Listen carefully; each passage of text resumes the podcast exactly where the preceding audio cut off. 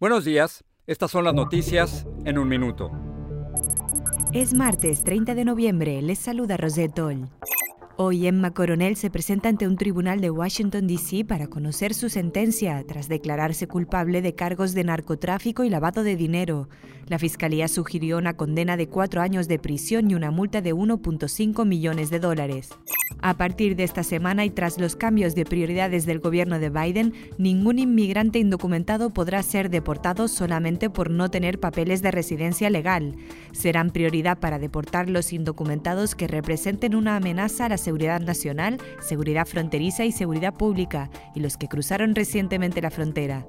Los CDC recomendaron que todos los mayores de 18 años reciban el refuerzo de la vacuna contra el COVID-19 ante el posible avance de la variante Omicron. El presidente de la Reserva Federal consideró que la nueva variante representa también un peligro para la economía.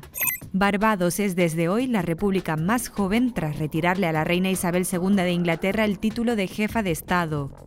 Más información en nuestras redes sociales y univisionoticias.com.